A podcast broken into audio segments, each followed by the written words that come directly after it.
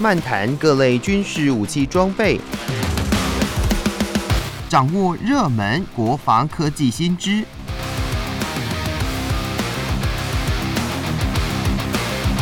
军武说早安，陪你一起领略国防知识力量。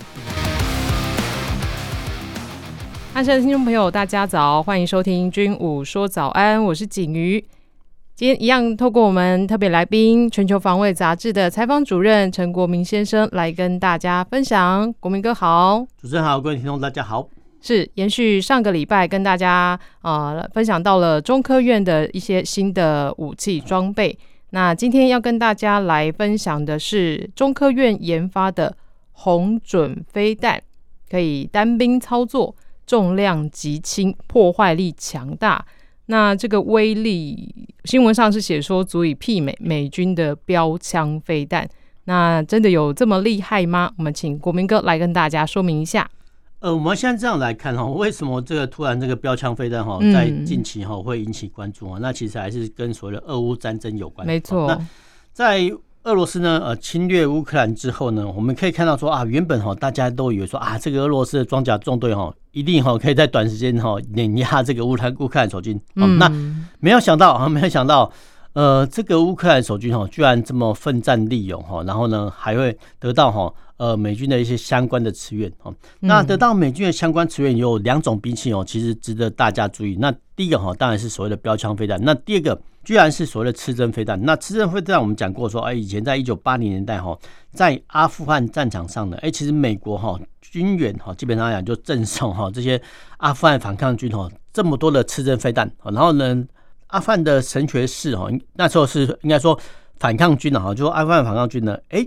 用这些所谓的刺针飞弹呢，哦，来击落了哈大概两百五十架哈各式的俄罗斯的军机哦，定翼机跟直升机，那迫使这个前苏联哈在一九八八年哈撤出阿富汗，所以有人说哦，就是刺针飞弹呢改变了一场战争的历史。那回到标枪飞弹哦，这个效果也是一样，就是标枪飞弹我们可以在影片中看到说哦。这些俄罗斯的装甲中队，哎，怎么被哈标枪飞弹击中之后呢？哎啊，这个炮塔喷飞，哦，这整个伤亡很大，哦，那没有错呢。其实，呃，现阶段来来讲哦，标枪飞弹哈，它的贯穿力道哈，确实是可以贯穿哈，呃，俄罗斯战车的主要装甲哈。那它的射程呢，大概是介于哈两千五百公尺哈到四呃四千公尺之间哦。那它的特点哦，就是说，哎，它的发射的尾焰呢比较少哈，然后呢，让哈。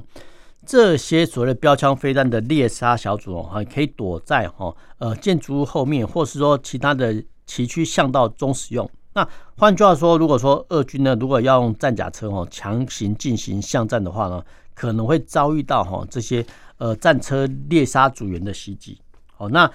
呃我们先来看说哦，其实这些呃标枪飞弹哈为什么会引人注目啊？除除了哈美国之外哦，那英国等其他国家哈。也提供相关的援助，譬如说，呃，英国提供了 NLAW 哦，那德国呢，哦，原本说啊，我要送五千顶的回，那后面呢改送啊这个铁拳三型的反战争火箭哦，那瑞典呢也赠送了所谓 AT 四哈这个反战车火箭哦，就是连西班牙哦，他们都支援所谓 C 九零哈这种所谓的反战车火箭哦，那但是呢，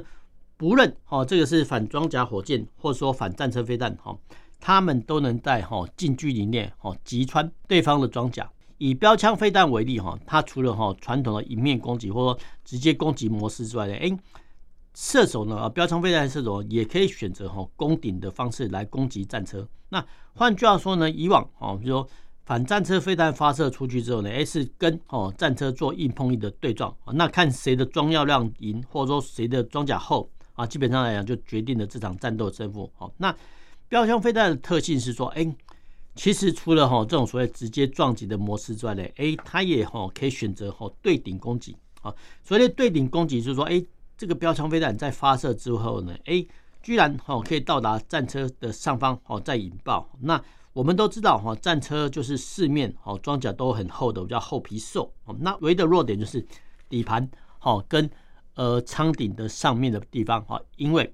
呃这两个地方装甲比较少。哦，那就以底盘来说，哦，战车有触雷的危险哈，所以其实，呃，底盘的薄弱或是说钢板的强厚，那就取决于哈各个国家哈造兵者的一些用途。哦，那我们再回到说，呃，战甲车上面钢铁薄弱没有错哈，因为哈，战甲车上面通常只要给战车兵组员哈遮风避雨的地方就好，它的呃并没有什么主要的装甲带哈，所以其实如果说反战车飞弹哈从好这个上方攻击的话呢，确实哈可以达到比较大的起爆效果，嗯，哦起就是起立的起，哦爆就是爆炸的爆，就起爆效果的话会比较好，这个是反战车哈飞弹的运动概要哈那。我们来回顾一下，我们陆军哈有哪些装备哈是反战车武器哦？那我们讲过了哈，标枪飞弹哈是一个例子。那其实我们陆军呢还有很多的拖式飞弹，那这些哈大部分是所谓拖二 B 哈这种所谓的呃新式的飞弹。那我们也有所谓的法国的阿皮拉斯哈，说这这个也很奇特啦。那为什么我们会用所谓的法国的反战车武器哦？因为啊这个阿皮拉斯哦是当初哈随着哈。呃，我们的幻象战机还有拉法叶军舰哦，呃，接装回台的时候呢，一并哦采购的哈。那它的阿皮拉斯哦威力比较大哦，那呃它有个特点说，哎，它的造价来讲哈相对便宜哦，所以其实我们哦国军呢也保有部分的阿皮拉斯。那最后面的两款哦，就是呃分别是所谓的 AT4，还有所谓六六火箭弹哈，这个我们都哈可以理解哈。但是呃总的来说，总的来说哈，就是说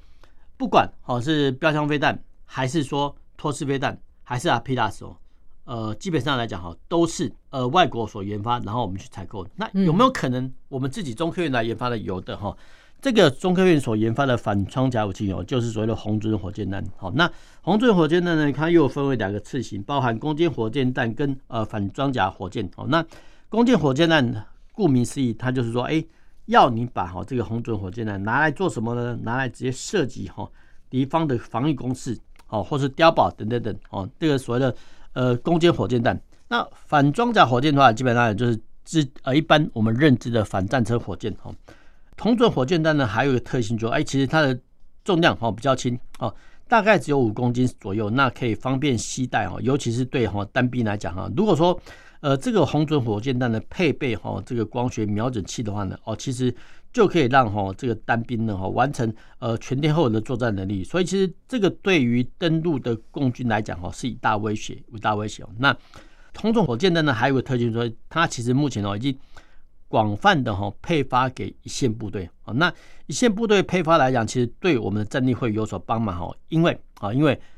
你算是国产国造了，然后你一线部队又知道哦相关的地形地物的特征哦，所以其实。呃，能够将哈一线部队配备部分的火箭弹哦，强化他们的反甲武力。说真的，这个是任何一个陆军势力哦上台之后都应该做的。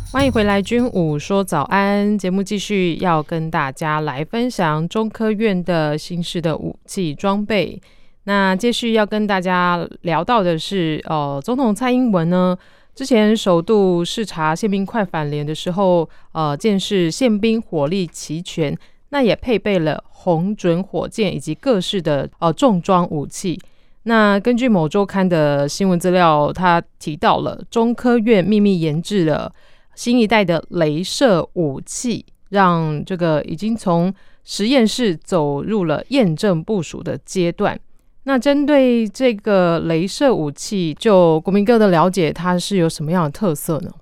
呃，我们要这样来看啊，其实中科院哈研制这个所谓的镭射武器来讲，基本上来讲哈。呃，我们是比较少听闻哦，真的比较少听闻。嗯、那呃，这个刚才的新闻报道呢，其实有一个缺点，就是说啊，它叫镭射激光武器。那这个我们先呃必须来证明的说，哦，其实呃我们台湾好叫镭射，那呃中国大陆叫激光哈。嗯，它的道理哈，就是说好像啊，就是说我们这边讲飞弹啊，中国那边讲导弹哦，那我们这边讲核子反应炉，他们叫核子反应堆哈。所以其实这个差别呃要先呃予以了解哈。那我们先来讲哈。这个所谓的镭射武器人，到底有什么效用哦？因为哈，呃，就传统的来说哈，嗯，我们可以这样说哈，呃，我们在射击哈一发炮弹的时候，那必须哈，呃，透过这个火药能哈来产生动能哈，然后把飞弹哦或子弹推出去。对，这个是我们传统的一堆的想法哈。但是呃，飞弹发射出去之后呢，哎就没有了哈，就没有了，而且它的呃，我们假设哈，就是说。爱国者飞弹能对抗哈东风十一飞弹哦，就一弹对一弹。对，那大家比的就是讲白点，就是谁的财力比较好，就说你有几枚飞弹呢？我有几枚飞弹。嗯，哦，那镭射武器呢的特点就是说，哎，其实它的研发成本呢虽然比较高，但是它的每一每一次的激发成本其实很便宜哦，其实很便宜。就是说，呃，我们以之前呢，呃，美国在测试所谓的镭射武器来讲哈，他们哈是镭射武器呢是用电哦。电是什么呢？电力来源就是说，哎，其实你把哈这个电能哈灌到哈这个镭射武器上哦，那每发射一次的镭射武器哦，基本上消耗的只是电源哦。那我们在想象一个情景，那军舰呢在海上跑哦，那透过哈它的车叶、传动轴等等等，那基本上来讲哈，军舰上是不缺电的哦。就说他有一个想法，就是说，哎，军舰上的呃电能的充应哦比比较快啊，所以其实我们可以看到说。哎，过往哦，美国怎么好像在这些大型的军舰上哦，呃，实验这个所谓镭射炮哈，道理哈就是在这里哈。因为其实说真的哈，电哈相较于热能或者说飞弹的储放柜来讲哦，其实相对来讲，呃，对镭射武器来讲哦，比较容易获得哦，跟存放哦，这些重点就是存放，就是说，哎，我射击哈一发镭射，当然哈这个能量会消耗，但是我们还可以再蓄能哈，所以其实。这部分来讲哈，可能会比较悬呐，因为哈大家对镭射武器哦比较不了解哈。那镭射武器呢，说真的，大家不了解，那但是呢，人类的想象力其实很丰富哦。其实早在哈一九五零年代，其实就有一些科学家跟小说家哦幻想说，哎，未来哈二十年之后哈，比如说一九七年代的人类的生活世界哈，居然是呃透过所谓的死光哦，他们那个时候就叫死光哈，就是生死的死，光就是光速的光哈。他们的想法说，哎。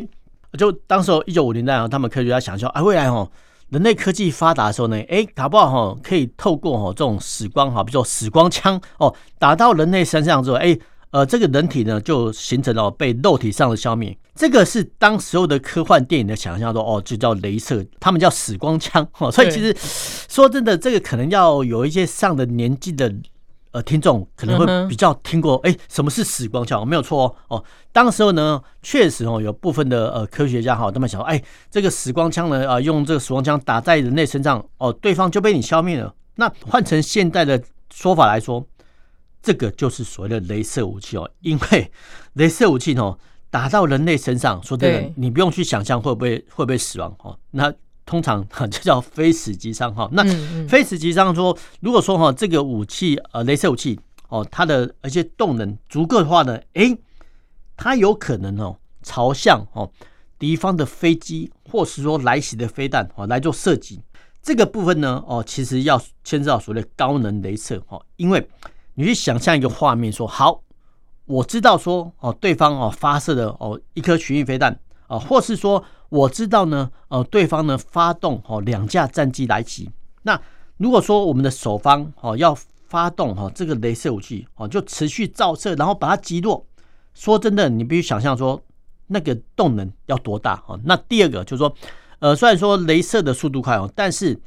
呃，当你从呃镭射武器发射哈到碰撞哦敌方物体，不管是巡弋飞弹啊，或是说战机，这些往返都需要时间哦。换句话说来讲哈，就说你要呃研发镭射武器的话，它必须牵涉到非常高的工艺水准。好，第一个你要先有高能镭射，那第二个你必须有强大的目标收获能力。说哦，知道说哦，原来敌方呢在呃几点几分哦，从哪个方向打了一枚飞弹过来。那第三个说你必须要在中途拦截的能力。好，换句话说，我们都已经提前知道说哦，对方来袭的飞弹是什么样的方位角，哦，什么时间来袭，然后我方呢也有这个所谓的高能武器。那最好最好，这个拦截点当然是在中途哦，把它拦截到对好。你总不能说，呃，飞弹呢打到我们的近距离的时候，你才发射镭射武器。说真的，这个也是造成哈对我方的伤害。所以，呃，镭射武器它的有几个非常呃高阶的一些技术要求。第一个，我方呢要有所谓高能的镭射。那第二个哦，必须要强大的目标侦获能力。哈，你要知道说。敌人的什么东西会从哪边来？那第三个最好呢是在哦中途哦拦截上哦拦截会比较好，不然的话呢会造成我方的损伤。好，那呃非常不幸的是说呃要研发镭射武器有这么高的一些技术要求哦，所以目前世界上哦大概哦只剩下哈一些欧美还有中国哈呃这些开发国家或者中国来做哈这种呃类似哈镭射武器研究。那其实。镭射武器呢？其实我们人类呢生活在地球上，而地球上有大气层哦，所以其实呃，镭射武器呢在射出去之后呢，哦，其实在碰到哈这个空气的不管是相对密度、湿度啦等等等，其实它都会有所减损哦。所以其实镭射武器呢最好的运用的场所是在太空哦。所以其实呃，太空是无尘哦呃的真空环境，所以镭射出去那基本上来讲哦，它的能量哦不会受到减损哦。所以其实。我们现在哈看到一些科幻的电影哦，就看到看到说，哎，怎么好像以后的 太空时代的作战，好像只有部分在呃射击飞弹，那大部分的近距离呃武器呢，还是用所谓的镭射炮或镭射枪哦。嗯，它的道理就在这里哈。但是因为呢，人类目前还没有跨到哈这个所谓的太空战的领域哦，嗯，只是说呃部分的科学家哦有有在做哈这些研究哈。那我们先不用讲哈飞弹这么远哦，就以哈。呃，目前哦比较夯的无人机来讲哈，如果说哈，如果说假设哈对方用这个所谓的蜂群的无人机哦来攻击的时候呢，那请问我方呢是要用小型飞弹的反击呢，还是用哈这个哈类似所谓的镭射炮哦，一炮一炮一发一发很便宜的方式哦把它击落？那我们如果有选择的话呢，当然哈是选择哈在比如说重要的地点安置哈这种镭射武器。那呃，这些雷射武器呢，就能有效的哈克制哈这些小型的无机无人机哦。那当然了，其实对付哈所谓体积比较大的哈巡弋飞弹也不是问题，但是前提是说我方有能力哈提前呃侦获这个来袭的巡弋飞弹的方位、射向、射角等等等。因为这个拦截的道理哦，其实不管是短程的地对空飞弹，还是说和雷射武器，甚至说机炮都一样哦，因为。你必须呃，这些征收系统必须提前告诉射手说，哎，在什么时候有什么地方呃会出现什么样的目标，然后你只要只管射击就好。那无论如何，我国啊，就中科院呢要研发这种镭射武器哈，我觉得这个道路哈是正确的哈。嗯，只是说呃，研发镭射武器哈，它的技术要求会比较高哦，那比较高。那如果说呢，在研发的过程中哦碰到哈技术瓶颈的时候呢，那不妨哦不妨。我们必须跟其他国家谈哦相关技术的授权跟转移，对，否则的话呢，哦你在哦实验室摸了十年、二十年还是摸不出来哦。那当然啊，这个不是说我们给中科院泄气，我们只是说哈，这个外国哈在研发这种高科技哈武器的时候啊，会碰到一些技术瓶颈。那我们期望，我们希望。我们中科院哦能够加把劲哦，赶快哦把这种实用型的哦镭射武器给研发出来哦。那研发出来之后呢，要赶快哦配置到哈各个呃战区要点，不管是机场、呃港口哦，甚至所谓的核电厂哦，其实都可以配置哦。因为呃这些哈镭射武器的建制成本哦，呃相较我们建制的飞弹部队哦会来的便宜啊。只是说哦它的技术水准的要求会比较高，会比较高哈。那一旦研发成功的话，其实呃不管是国防自主啦，还是所谓呃。中国大陆常常讲的知识产权哦，其实所谓的 know how 呢，都操之在我哦，这是一个不错的研究方向了。我们只能说哦，期望说呃，中科院再加把劲哦，赶快哈把这些雷射武器给研制出来哦。那这些呢，雷射武器研制研制出来之后呢，哦，除了哈加装在哈重要的地点一些固定场所之外呢，我们也期望说未来哈曾慧燕。能够研发更小型的镭射武器，好让这些小型的雷射武器呢装载于哈，比如说甲车上哦，或者特殊车辆上呢哦，然后呢由这些车辆到处机动哈，因为哈，因为呃这种所谓的布防方式呢，会是比较健全的一个防卫台湾的一种手段。是，那请教国民哥，这个镭射武器啊，它的比如说它的受限性是在它的射程距离上吗？射程距离还有能能量的蓄积上，因为其实我们就把它讲一个喷水枪好了，就哎，你喷水枪，你水囊哦，比如说我们小时候玩的水枪哦，你水囊有多大哦，那个就叫蓄能啊。那蓄能的话，其实很多种来源，哈，比如说你要用电能呢，还是用核能，其实都可以都可以谈哦，都可以谈。那只是说哈，只是说现阶段来讲，呃，镭射武器哦，除了呃固定配置外呢，其实最好，所以啊，其实已经有国家在开始研发说，哎。在这种小型的载台上哦，安置哈这种小型镭射武器的一个需求啊，那很多国家呢也研发出来，那这些小型载台的镭射武器的哦，其实它就可以随着哈部队哦到处机动，嗯，所以说在可见的未来，如果说镭射武器更加成熟的话呢，哈，那未来哈陆战的形态可能会有所改变哦，比如说一个装甲纵队的人，他可能呃有分配到两到三辆哈这种镭射武器车。用来作为哈野战防空的用车哈，所以其实这个镭射武器的研发哦，可能会颠覆我们过往哦对呃陆战作战形态的一些认知。是，不过其实刚刚国民哥在讲镭射武器的时候，我脑海一直出现一部电影，就是《星际大战》。那《星际大战》上这也是镭射武器的它的一个幻想发想嘛？《星际大战》其实说真的已经到末期了，最原始的哈，最原始的应该是乔治威尔斯的一些科幻小说，他没有错，他们那时候。就讲到所谓时光枪，啊，时光枪。那然后呢，当时候呢也有讲到所谓的 X 光机，啊，X 光机就是那时候都还没有发明出来，但是已经有人想象说，哎，对呀，有一种机器呢，呃，把它拍照之后呢，啊，就可以得知哈你身体的状况，没有错。后来就发明了 X 光机，哦，所以其实人类的想象力说的是蛮可怕的，就是说你很难想象说哦，六七十年代的人。怎么会想到未来的事？而且到现在都慢慢验证了。没错，嗯，我要佩服那些大师讲家的能力啊。嗯，没错。好的，我们今天军武说早安就跟大家分享到这里，我们下周同一时间再见喽，拜拜。